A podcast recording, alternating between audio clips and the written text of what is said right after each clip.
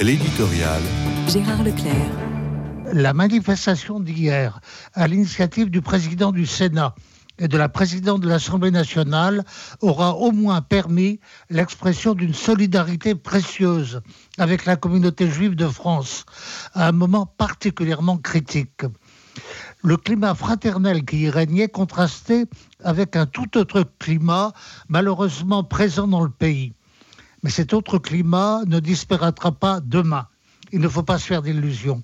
On est bien obligé de constater que face à la manifestation d'hier, d'autres manifestations ont exprimé une adhésion à la cause palestinienne.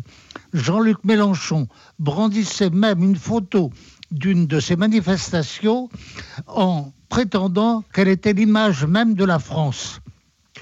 Et l'on constate par ailleurs que cette division qui traverse notre pays concerne d'autres pays d'Europe, ne serait-ce que l'Angleterre.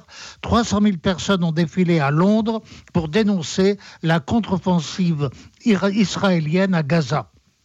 Bien sûr, la cause de ces divisions tient au conflit qui se déroule en ce moment entre Tsahal et le Hamas avec ses menaces d'extension. C'est lui qui cristallise les ressentiments et jusqu'aux États-Unis, où les universités les plus célèbres sont touchées à un point alarmant. J'ai déjà rappelé ici comment les positions de René Girard sur une nouvelle ère de violence dans le monde se trouvaient amplement confirmées.